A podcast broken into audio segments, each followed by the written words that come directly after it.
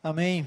Boa noite, ótima noite. Graça e paz sobre você que está aqui, sobre a sua casa, sua família. Graça e paz sobre você também que nos acompanha pela internet. Uma alegria mais uma vez estar aqui, tendo esse privilégio e essa responsabilidade de repartir as escrituras com você. Então quero convidar você já a encontrar o Evangelho de Lucas no capítulo 10 e convido você a ler comigo um trecho desse capítulo.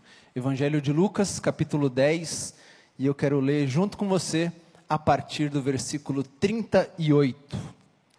Então, por favor, se você está com a sua Bíblia, acesse ou abra nesse texto de Lucas, capítulo 10, a partir do versículo 38, onde na versão NVI, o texto das Escrituras nos diz assim: Caminhando Jesus e os seus discípulos chegaram a um povoado, onde certa mulher chamada Marta o recebeu em sua casa. Maria, sua irmã, ficou sentada aos pés do Senhor, ouvindo a sua palavra. Marta, porém, estava ocupada com muito serviço. E aproximando-se dele, perguntou: Senhor, não te importas que minha irmã tenha me deixado sozinha com o serviço? Diz-lhe que me ajude. Respondeu o Senhor: Marta, Marta, você está preocupada e inquieta com muitas coisas. Todavia, apenas uma é necessária.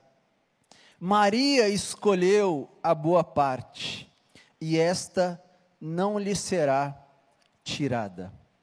Vamos orar mais uma vez? Senhor, continue falando e continue passeando entre nós.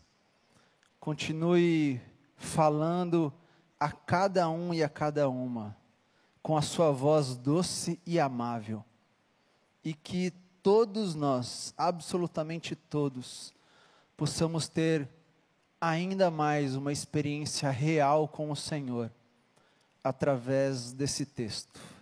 Nós clamamos e pedimos isso ao Senhor, e fazemos em nome de Jesus. Amém, amém e amém. Tudo mudou, mas nada mudou. Nada mudou, mas tudo mudou e, inclusive, continua mudando. O grande poeta contemporâneo já nos ensinou certa vez que mudaram as estações, nada mudou mas eu sei que alguma coisa aconteceu. Está tudo assim, meio diferente. Nada mudou, mesmo com a mudança de estação nas nossas vidas. Nós continuamos as mesmas pessoas, nós continuamos criando guerras, uma atrás da outra nós continuamos matando as pessoas, nós continuamos desejando relações, nós continuamos precisando do que já precisávamos antes. Nada mudou, mas alguma coisa aconteceu e está tudo meio diferente, porque a vida mudou nós estamos sendo obrigados a aprender a viver de novo. Nós somos convidados e obrigados a aprender a desenvolver relações em um novo momento. Nós somos obrigados a aprender a lidar com o trabalho de um outro jeito. Olhando para as nossas famílias, olhando para as prioridades, nós somos obrigados a ter uma nova relação com as nossas comunidades de fé, porque existe algo diferente, embora nada mudou. De fato, tudo mudou. Esse texto mostra Jesus sendo recebido, acolhido por uma família. Mas um pouco antes de Jesus entrar nessa casa, o texto diz que Jesus, no início desse capítulo, enviou os seus discípulos, dizendo: Digam às pessoas que uma nova vida está disponível. Digam às pessoas que existe um novo jeito para se viver. Digam às pessoas que o reino chegou. E os discípulos obedecem Jesus. E eles voltam encantados com o que eles viram, com o que eles escutaram. E Jesus diz para eles: calma, calma, vocês não fizeram nada. Deus quem fez através de vocês. Em seguida, o texto diz que um mestre religioso vai ao encontro de Jesus com um dilema da sua alma. Ele diz: Senhor, como eu consigo encontrar essa vida que esses homens acabaram de anunciar? Como eu consigo viver de um jeito diferente? Como eu, como eu consigo herdar a vida eterna? Como eu consigo viver não apenas aqui e agora, mas começar uma vida aqui e agora que não termina? E Jesus conversa com esse homem. Jesus ensina esse homem. Jesus acolhe a dúvida daquele homem. E então o texto diz: que em seguida caminhava Jesus junto com os seus discípulos. E então ele é recebido em uma casa.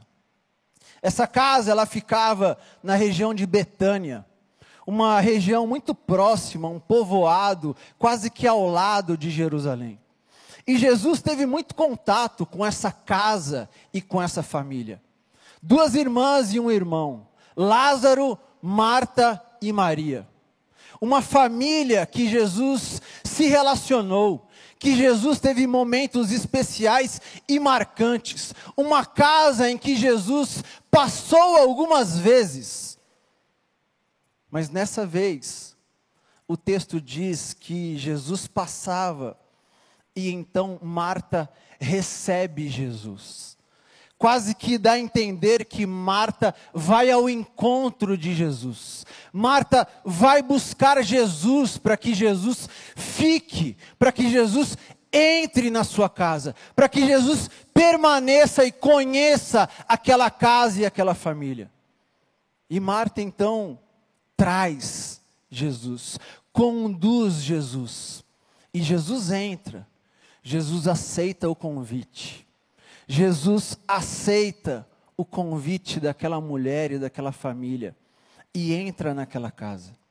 E imagino Jesus se acomodando, Jesus recebendo orientações de Marta onde deveria ficar. Mas em seguida, quando Jesus já está acomodado, quando Jesus já está bem naquela casa, o texto diz que Marta começa a se preocupar com muitas coisas. Marta começa a se ocupar com muitos detalhes. Marta começa a se distrair diante de tudo que precisava acontecer para aquele encontro ser marcante. Marta estava preocupada, ocupada, distraída sinais que eu não sei se você já percebeu, mas que marcam a sua vida e a minha vida neste tempo. Nós estamos cada vez mais preocupados em como encontrar um novo ritmo de vida. Nós estamos preocupados com o que será desse semestre que já começou. Nós estamos preocupados tentando imaginar como nós vamos terminar esse ano.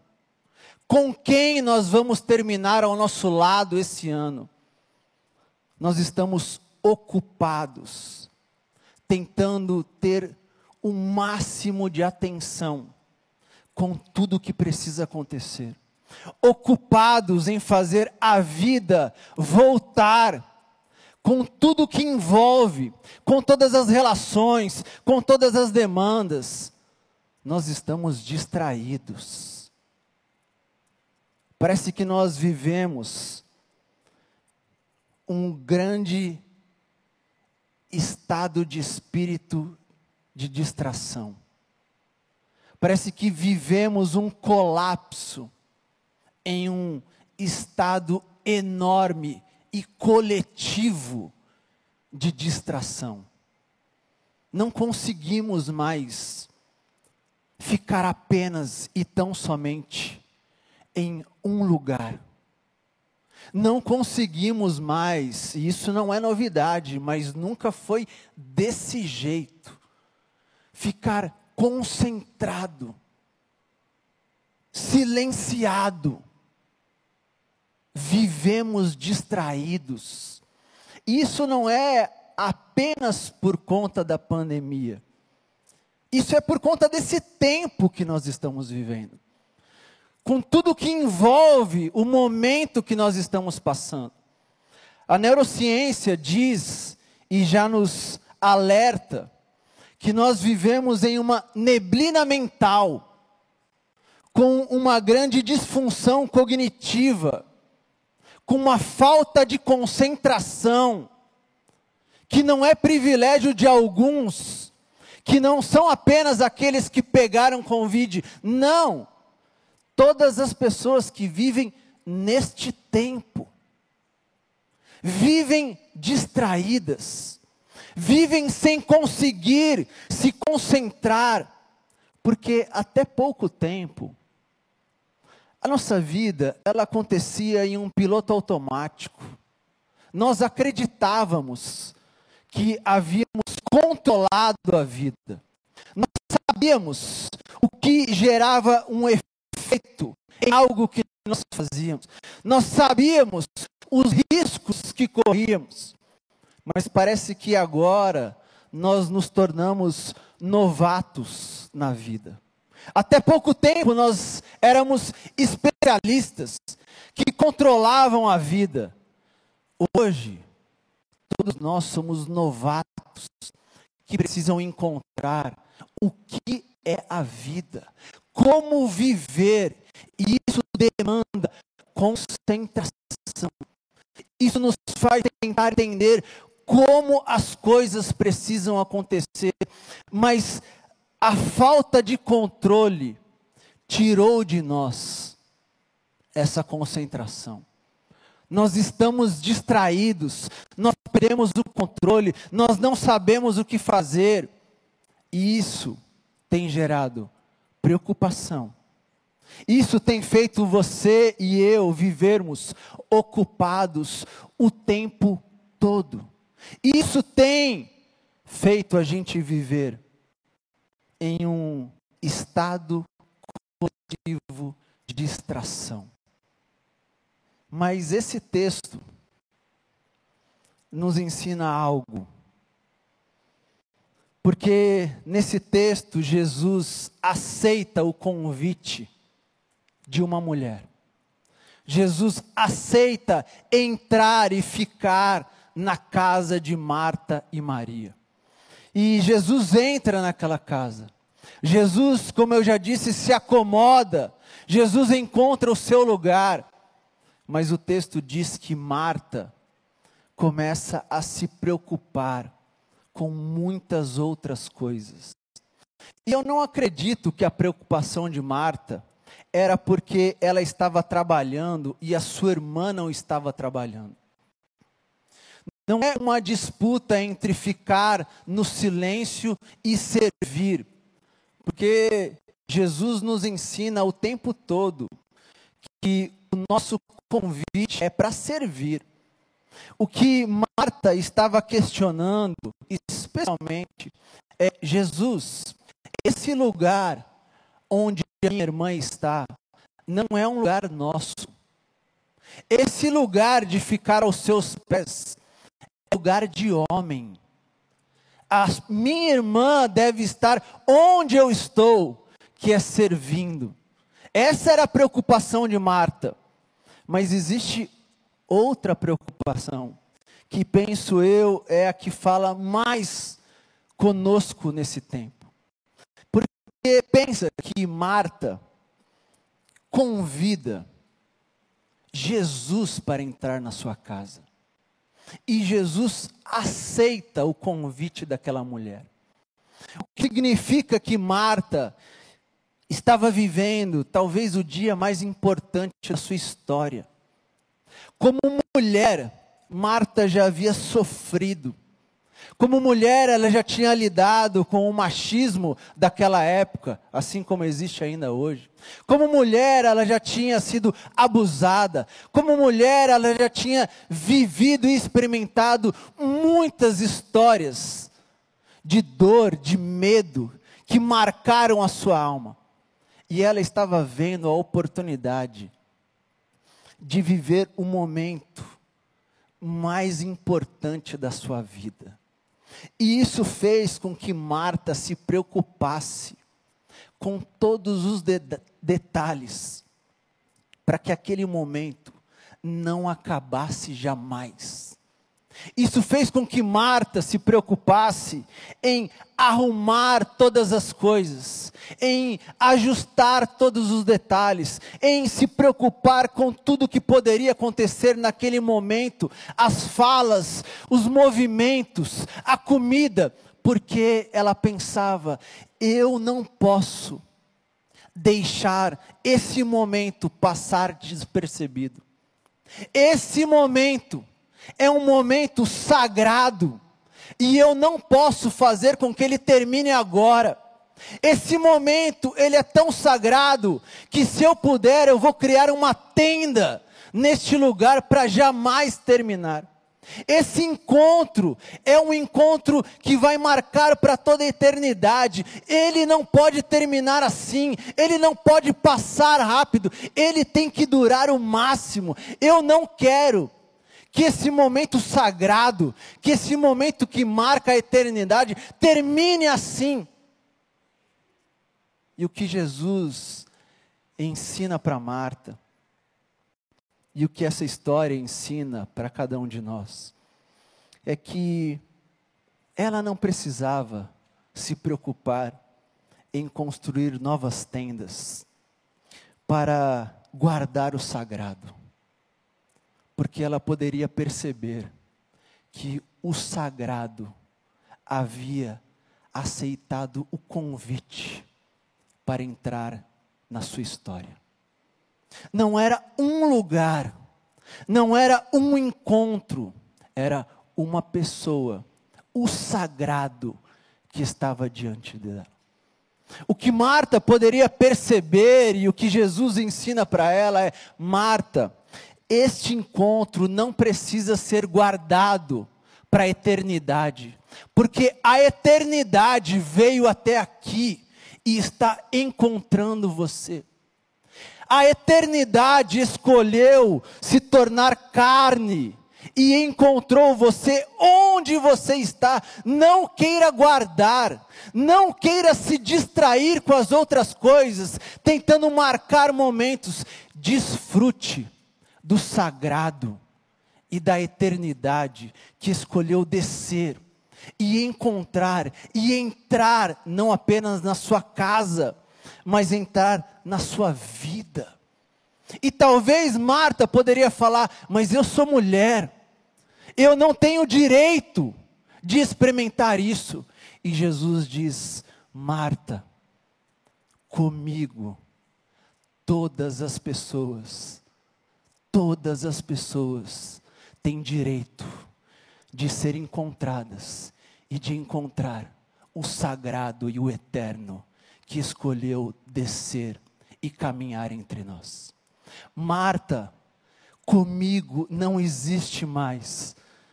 Algumas pessoas, comigo todas as pessoas, absolutamente todas as pessoas, podem experimentar o encontro com o eterno e perceber que o eterno não vem e vai, o eterno vem e fica.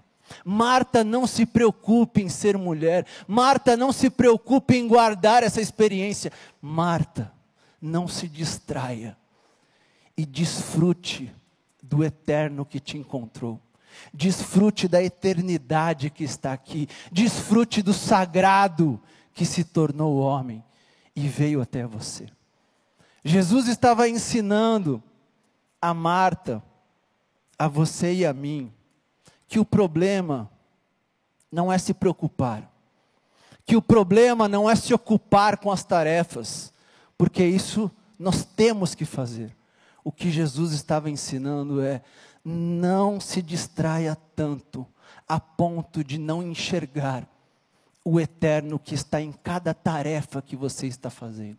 Não se distraia tanto a ponto de perder a possibilidade de ser tocada, de ser tocado pelo sagrado que entrou na sua história e que está convidando você, vamos reconstruir a vida. Vamos planejar de novo, vamos viver com alegria, vamos voltar. Mas não volte sozinha, não retorne sozinho, porque o eterno, o sagrado, escolheu estar com você, estar comigo, estar com todos e todas, absolutamente todas as pessoas. E o meu convite para você hoje é que você continue encontrando força, coragem, ânimo para reconstruir a sua vida.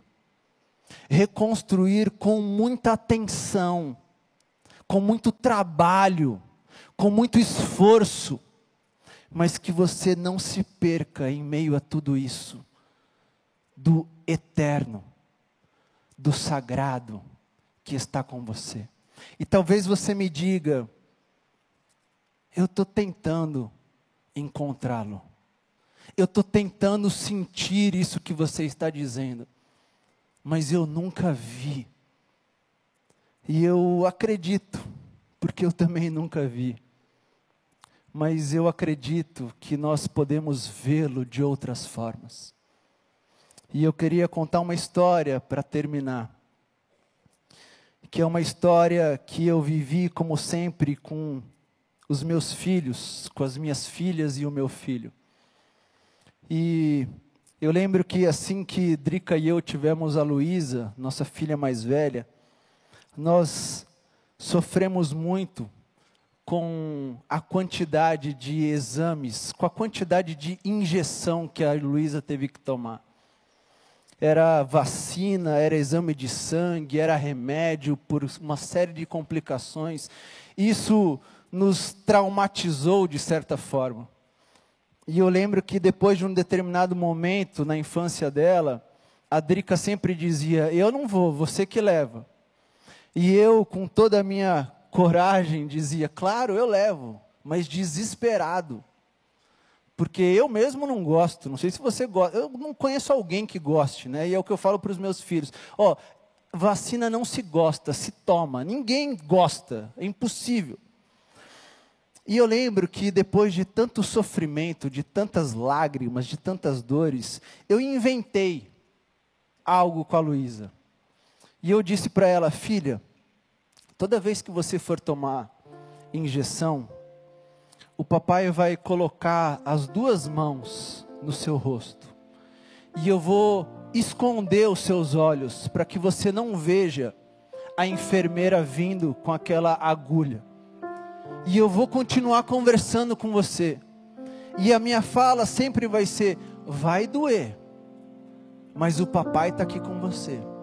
Vai doer, mas você não está sozinha.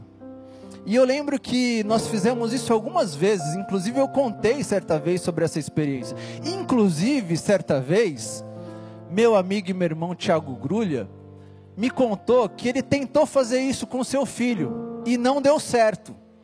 E eu falei para ele, Grulha, as histórias que eu conto são as que dão certo. Mas se eu for contar as que não deram certo, é, mesmo a vacina, vez ou outra dá certo e fica legal, mas várias outras foi o mesmo desespero. Mas eu lembro que depois da Luísa, nós tivemos gêmeos. E se existiu uma dor em dar vacina para uma criança, imagina para duas ao mesmo tempo.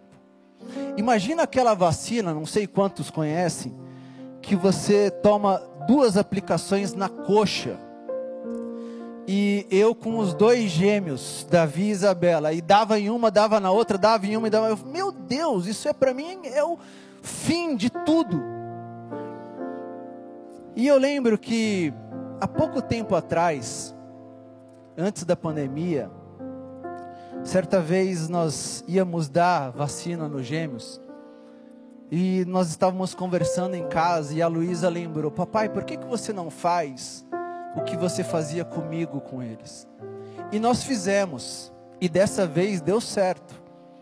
Mas, um pouco mais recente, se eu não me engano, na primeira vacina da Covid, nós estávamos em casa planejando o dia que nós levaríamos Davi e Isabela.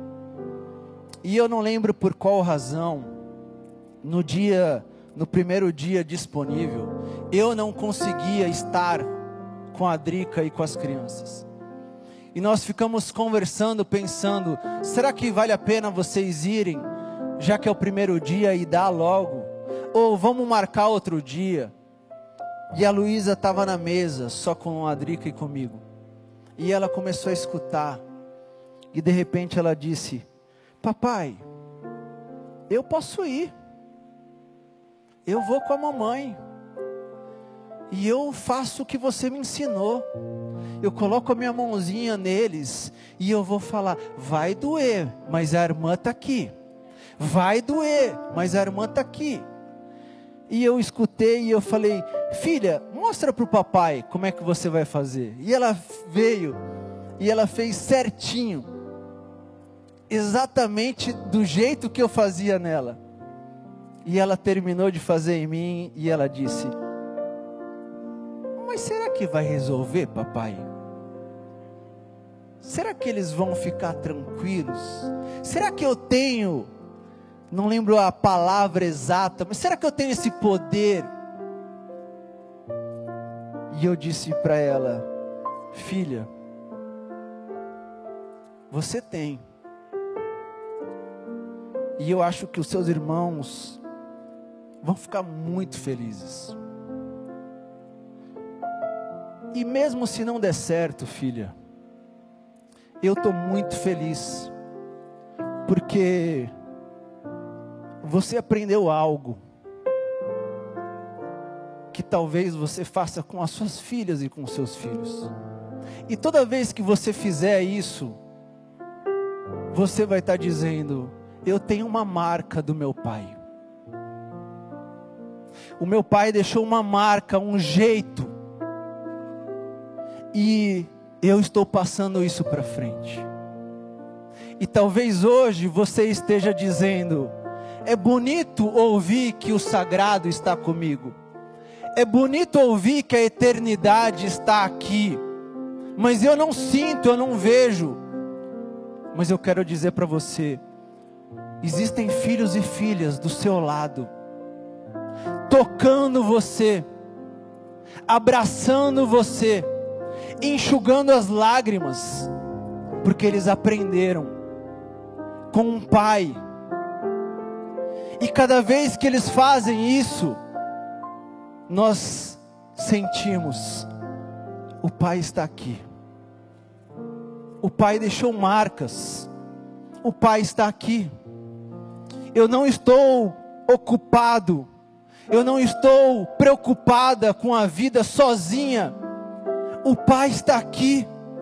Esse abraço que eu recebi nesse corredor do hospital não foi de ninguém mais, do Pai. Ele tem uma filha que abraça exatamente como ele. A mensagem que eu recebi no dia mais triste não foi só daquela pessoa, o pai ensinou essa pessoa. O pai deixou marcas nos seus filhos e nas suas filhas. E o que Jesus está lembrando a você e a mim é: continue, continue, mas não se distraia a ponto de perder o toque do Pai. Talvez o toque esteja dentro da sua casa, com a sua filha, que coloca a mão no seu rosto e que você diz: esse toque não é só dela. Talvez esteja na mesma cama que você. E quando você ouve aquela palavra, você diz: essa palavra não é só dele. O Pai está aqui. O Pai está aqui. E Ele nos diz: ninguém, nada, ninguém e absolutamente nada é capaz de tirar a Sua presença e as Suas marcas de nós. Não existe poder, não existe morte, não existe pandemia, não existe religião, não existe governo, não existe nada, nada que pode tirar a certeza que o Pai está aqui. E eu e você podemos sentir, mas não apenas sentir. Eu e você podemos mostrar para as pessoas. Nós podemos receber o abraço, mas nós podemos abraçar. Nós podemos ter as nossas lágrimas enxugadas, mas nós podemos enxugar. E quando nós fazemos isso, nós estamos dizendo: nós não estamos mais sozinhos. Nós não estamos reconstruindo uma vida de forma solitária e abandonada. Nós temos aquele que nos prometeu que estará conosco sempre, e nada e ninguém pode tirar a boa parte de nós. Que você encontre, que você sinta, que você receba a presença do Pai, mas que você também abrace, sopre e ofereça a presença daquele que está sempre conosco. Deus abençoe você, a sua casa e a sua família. Amém.